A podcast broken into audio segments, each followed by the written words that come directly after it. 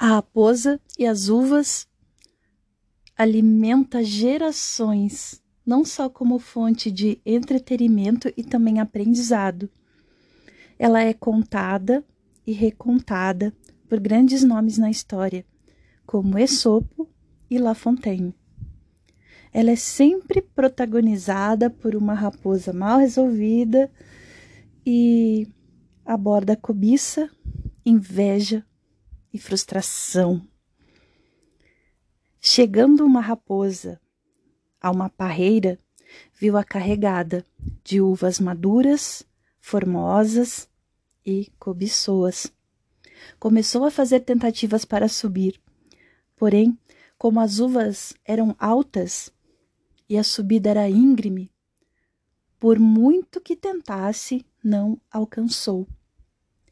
Então disse: Essas uvas estão azedas e podem manchar-me os dentes. Não quero comê-las verdes. Não gosto delas assim. E foi embora. Moral da história: O homem, avisado, coisas que não pode alcançar, deve mostrar que não as deseja.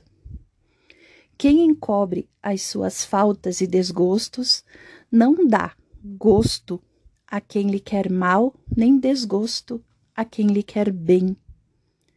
E que seja isto verdade em todas as coisas. Tem lugar nos casamentos que desejá-los sem os haver é pouquidade. E mostrar o homem de que não lembram, ainda que muito os cobice. As versões que ficaram consagradas desta fábula foram redigidas por Esopo, que é a mais antiga, La Fontaine e Fedro. No Brasil, há versões nacionais que entraram para o imaginário coletivo. Milor Fernandes, Monteiro Lobato, Jô Soares e Ruth Rocha. Cada autor deu o seu toque para compor as morais, embora praticamente todas elas girem em torno do mesmo tema, do desapontamento diante da impossibilidade de ter aquilo que se quer. Na versão de Esopo, a moral é sucinta. É fácil desdenhar aquilo que não se alcança.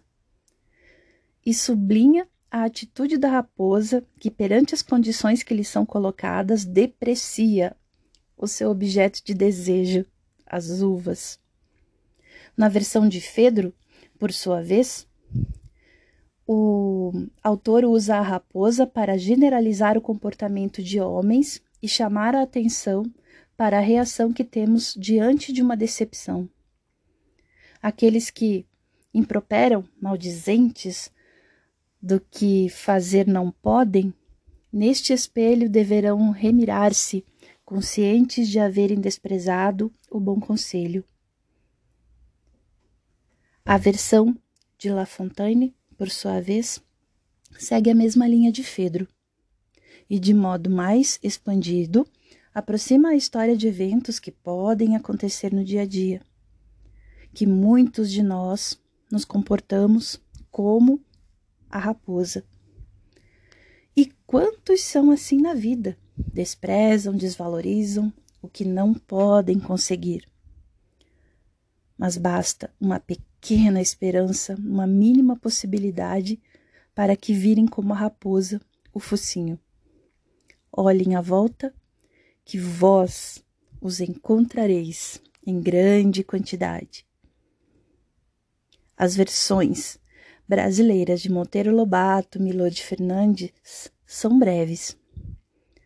O primeiro, Monteiro Lobato, resume em poucas palavras: quem desdenha quer comprar, que fazem parte do nosso imaginário popular. Já Milor Fernandes optou por uma moral filosófica. A frustração é uma forma de julgamento tão boa quanto qualquer outra.